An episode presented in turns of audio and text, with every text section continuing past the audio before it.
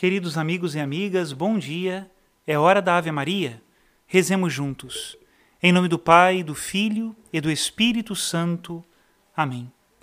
O anjo do Senhor anunciou a Maria e ela concebeu do Espírito Santo. Ave Maria, cheia de graça, o Senhor é convosco. Bendita sois vós entre as mulheres, e bendito é o fruto do vosso ventre, Jesus. Santa Maria, Mãe de Deus, rogai por nós, pecadores, agora e na hora de nossa morte. Amém. Eis aqui a escrava do Senhor, faça-se em mim segundo a vossa palavra. Ave Maria, cheia de graça, o Senhor é convosco. Bendita sois vós entre as mulheres, e bendito é o fruto do vosso ventre, Jesus. Santa Maria, Mãe de Deus, rogai por nós, pecadores, agora e na hora de nossa morte. Amém. E o Verbo de Deus se fez carne e habitou entre nós. Ave Maria, cheia de graça, o Senhor é convosco. Bendita sois vós entre as mulheres, e bendito é o fruto do vosso ventre, Jesus. Santa Maria, Mãe de Deus, rogai por nós, pecadores, agora e na hora de nossa morte. Amém. Rogai por nós, ó Santa Mãe de Deus, para que sejamos dignos das promessas de Cristo. Oremos. Infundi, Senhor, em nossas almas a vossa graça, nós o suplicamos para que nós que conhecemos pelo anúncio do anjo a encarnação de Jesus Cristo, vosso Filho e nosso Senhor, cheguemos por sua paixão e morte de cruz à glória da ressurreição da carne, pelo mesmo Cristo nosso Senhor. Amém. Em nome do Pai, do Filho e do Espírito Santo. Amém. Queridos irmãos e irmãs, no domingo passado nós concluímos a nossa reflexão sobre Jesus, o pão da vida, uma reflexão que já nos tomava três domingos. Escutemos mais uma vez aquela palavra de Deus e que de fato Jesus Cristo seja o pão que alimenta a nossa vida. Ouçamos. Queridos irmãos e irmãs, eu acho que eu fiz um teste agora com a comentarista, né? Que eu lia mais, não é isso? É porque o que acontece, tadinha, no primeiro dia dela, né? O que acontece é que o evangelho, que seria o próximo domingo, completa o discurso do pão da vida. E nós não vamos lê-lo porque domingo que vem é a solenidade da Assunção de Nossa Senhora, que tem um evangelho próprio, né? Mas eu penso que vale a pena hoje nós terminarmos, digamos assim, o que nós já vimos fazendo há dois domingos atrás, que é entender o discurso do pão da vida de Jesus. E eu precisava desse versículo. Então eu puxei um pouquinho que a liturgia nos permite, né? Há dois domingos atrás nós não vimos o discurso, nós vimos o milagre. Qual era o milagre? A multiplicação dos pães e dos peixes. E a partir dali, nós fizemos uma reflexão que é muito importante. Ver o gesto de Jesus, que reparte o pão com o necessitado, é para nós um exemplo. Eu também, discípulo de Cristo, reparto o pão com o necessitado. E por que eu faço isso? Por uma ideologia?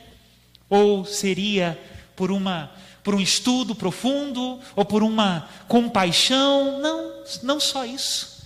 Eu reparto pão com o necessitado porque antes eu me alimentei com o pão da vida que é Jesus. Todo mundo sabe que precisa repartir o pão.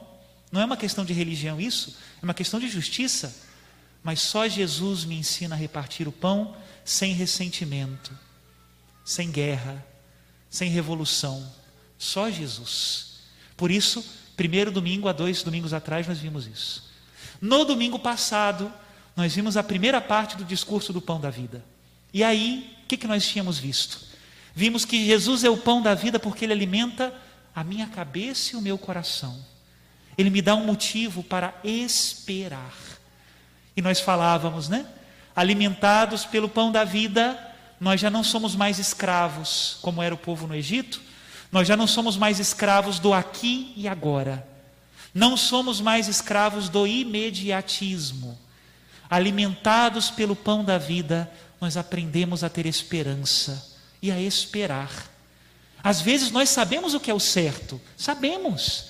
Amo a minha família, Padre. Amo o meu trabalho, Padre. Amo a justiça, Padre. Quero fazer o bem, Padre. Muito bem. Mas na hora do aqui e agora, se eu não estou alimentado pelo pão da vida, eu me perco. Eu traio a minha família, eu traio o meu trabalho, eu traio a justiça e o bem. Preciso estar alimentado do pão da vida, para não ser escravo do aqui e agora, e viver de verdade, esperando. Às vezes eu abro mão do aqui e agora, porque o aqui e agora é injusto. E eu espero a recompensa de Deus. E eu espero a bondade de Deus. E eu aguardo até o momento onde eu vou poder agir e desfrutar. Não é aqui agora. Eu faço as coisas segundo a, a verdade e a justiça. Domingo passado. E hoje, Jesus rasga o verbo. Eu sou o pão descido do céu, mas não é uma figura de linguagem. Minha carne é verdadeira comida e o meu sangue é verdadeira bebida. Hoje nós estamos meditando sobre a Eucaristia. Eu não vou aqui tocar naquela tecla que todo mundo já deve saber, né? Que a Eucaristia é verdadeiramente o corpo e o sangue de Cristo. Eu prego para católicos aqui, não é um retiro de conversão de jovens, são católicos, vocês sabem. Depois da consagração, não há nenhuma única célula, nem molécula, nem o que seja, de pão ou vinho. Ali está o corpo e o sangue de Cristo. A aparência é o pão e o vinho, mas essencialmente é o corpo e o sangue do Senhor. Mas eu queria nessa meditação tirar disso consequências práticas. Meu irmão, minha irmã, a Eucaristia é o modo como Deus te trata, é o modo como Deus me trata. E nós podemos meditar isso a partir da primeira leitura de hoje. Vocês já viram o que aconteceu hoje na primeira leitura? Parece um fracasso anunciado e certo, né? Elias era o único profeta de Javé, só tinha ele, e mais de 400 profetas de Baal. E os reis de Israel naquela época, que eram injustos, né? Acabe e Jezabel, aproveitavam-se da falsa religião para explorar o pobre, matar né, o dono da vinha lá, Nabô, e fazer outras barbaridades. Né? E Deus levanta o profeta Elias. E olha só, sozinho, ele venceu todos os profetas de Baal na batalha do Monte Carmelo. Né? Quem não conhece, depois lê a Bíblia, está lá. E claro, a rainha não gostou nada disso e falou assim: sai daqui, porque se eu te ver de novo, você vai morrer. E foi o que aconteceu na primeira leitura de hoje. Elias sai sozinho, fugindo da rainha, para o Horebe, que era o monte de Deus. Quem de nós não faz isso, né? Na hora que aperta, a gente vai correr para onde? É para o monte de Deus? Para as nossas raízes religiosas, muitas vezes, né? Agora, andar sozinho é complicado, não é? Não? Quem já andou sozinho sabe que é muito mais difícil andar sozinho do que acompanhado. Nesses tempos de pandemia, eu acho que a gente está sentindo um pouco mais isso na pele, né? Como é difícil andar sozinho, meu Deus. E esse homem fez o que pôde, andando sozinho no deserto ficou extenuado. Embaixo de uma árvore, um junípero, deitou, falou: Agora não aguento mais, estou cansado, estou com fome, estou com sede, vou morrer nesse deserto. Senhor, leva minha alma, desiste de mim, esquece de mim, sei lá, faz o que o Senhor achar melhor, mas eu agora já não dou mais. Né? E aí é que acontece o milagre de Deus. Debaixo daquela árvore, um anjo acorda: levanta-te e come. Essa é a ordem do anjo, né? Porque tens um longo caminho. E ali apareceu pão embaixo das cinzas e um jarro de água. Duas vezes o anjo fez isso, e diz a palavra que com a força daquele alimento, Elias caminhou até o Horebe, o monte de Deus. Deus nos trata com a Eucaristia. E é importante nós entendermos que Deus é tão diferente de nós, porque às vezes a gente projeta em Deus como se ele pensasse como nós pensamos, e nos revoltamos, desanimamos, esquecemos. Não, Deus é diferente. Se fosse você a escrever essa história, se colocando no lugar de Deus, como é que você desenvolveria a história? Quais seriam as suas escolhas para essa história? Talvez, vamos pensar bem, gente. Se Deus tem a capacidade de materializar pão e água debaixo da sombra do junípero, não era muito mais fácil ter tirado o profeta de Israel e levado ele direto para o Monte Horebe? Fazer um teletransporte, né? Desaparece Elias aqui, aparece Elias no Monte Horebe. Não seria mais fácil? Talvez se fôssemos nós a escrever a história, seria esse o enredo. Mas Deus não faz assim. Olha que diferença. Elias cumpria a missão de Deus. Elias foi fiel. Elias deu tudo o que tinha e já não podia mais. Deus fez o milagre. Deu a ele alimento, o pão, a água, um alimento misterioso, que é símbolo da Eucaristia, e disse o que? Caminha. Deus não economiza a caminhada, Ele caminha conosco. Vamos voltar agora à Eucaristia. Porque Jesus, na última ceia, quando tinha todas as razões do mundo para dizer: olhem para mim, me consolem, né? Me deem o coração de vocês, porque eu fiz tanto por vocês. Jesus podia ter feito isso. O que, que Jesus fez? Ao contrário. Este é o meu corpo. Este é o meu sangue. E por que ele deixou a Eucaristia? Para que você caminhe.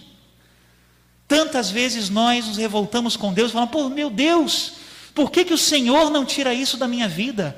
Por que, que o Senhor não me tira esse sofrimento? Por que, que o Senhor não tira essa minha angústia? Por que, que o Senhor não tira esse meu entrave? E Deus nos diz sempre o mesmo: Eu estou contigo. Deus não nos dá uma solução de desencargo de consciência. Resolva o seu problema e não me procure nunca mais. Como muitas vezes nós fazemos com os nossos irmãos de rua, por exemplo damos uma esmola e que eu nunca mais o veja. Não. Deus nos acompanha. Não nos tira o caminho, mas caminha conosco. No alimento de Elias estava o símbolo da Eucaristia. E ali está o Senhor que não nos abandona. Que maldade nessa pandemia no início, quando queriam nos obrigar a caminhar sem o corpo e o sangue de Cristo. Que maldade! Como eu caminho no deserto sem o pão de Deus? Deus não nos abandona. Talvez seria uma outra história a que nós contaríamos, né? Talvez nós faríamos o seguinte: olha, Elias é um servo fiel, não é? Tadinho, mas já deu tudo o que tinha, né? Vamos fazer o seguinte: vamos aposentar Elias e arrumar um novo profeta? Deve ter algum no mercado, não é? Vamos fazer isso. Nas empresas não é assim. Às vezes, quando o funcionário já não consegue, ah, vamos aposentá-lo, né? Ou demiti-lo, ou mudá-lo de setor, vamos capacitar outro. Porque no final das contas, claro, ele não é essencial para mim, eu posso colocar outro no seu lugar. Deus não é assim. Mais preciosa do que a missão de Elias era Elias. Por isso ele deu aquele alimento misterioso. Ele não queria outro, ele queria Elias. Nós também somos assim. Talvez você possa dizer a Deus algumas vezes isso, né? Senhor, esquece de mim. Olha para o lado, né? Chama outro. É você. Senhor, a minha missão está pesada. Consegue outro aqui para trocar, né? É você. O Papa Francisco fala tanto da cultura do descartável, né? Ela já entrou no nosso coração. Não é verdade que quando acontece um problema na sua família, qual é o primeiro pensamento que vem na sua cabeça? Não é o pensamento de descartar? Vou trocar de marido. Como se tivesse muito assim no mercado, né? Vou trocar de esposa, como se fosse uma, uma jaqueta, né? Não. Descartar não é a resposta.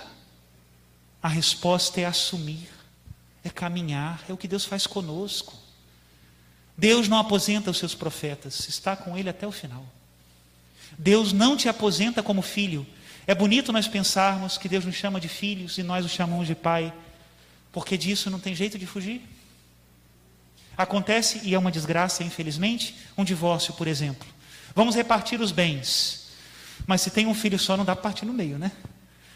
Nem se tem dois dá para partir, porque ali estão os dois num. É o sinal do amor de um homem e de uma mulher. O fruto do, do, seu, do seu amor. É único, não dá para partir no meio. Assim é Deus conosco. O dia que você pensar assim, Deus esqueceu de mim, Deus não olha mais para mim, Ele não me perdoará, porque o meu pecado é grande demais. Lembra disso, Deus não pode te partir ao meio. Ele continua te assumindo. E Ele está na Eucaristia. Teria alguma coisa mais forte de amor do que dizer: Eu te dou a minha carne e eu te dou o meu sangue? Existe algo mais que eu posso dar? De mais íntimo, de mais forte? Pois isso é o Filho. Pois assim somos nós. Naquele momento mais difícil da nossa vida, quem está conosco? É Deus. Nunca nos abandona. Não nos economiza o caminho caminha conosco, não nos dispensa, não nos descarta, nos assume. E essa é a maravilha da Eucaristia. Que tristeza quando nas missas as pessoas dão pouco valor à Eucaristia, comungam de qualquer maneira, que triste. Ali está o que há de mais íntimo do coração de Jesus, é o seu próprio coração, ele em pessoa, corpo, sangue, alma e divindade. Minha carne é verdadeira comida, meu sangue é verdadeira bebida. E como nós cantamos hoje no Salmo, provai e vede quão suave é o Senhor. Se você não fizer a experiência dessa suavidade, você vai estar sempre querendo tirar férias de Deus. Provai e vede quão suave é o Senhor. Ele te quer aqui, você é filho, filha dele. Louvado seja nosso Senhor Jesus Cristo. E agora pedimos a bênção de Deus, que Ele nunca nos deixe faltar o pão de cada dia, também o pão da Eucaristia, que é alimento da nossa alma. Abençoe-vos o Deus Todo-Poderoso, Pai, Filho e Espírito Santo. Amém.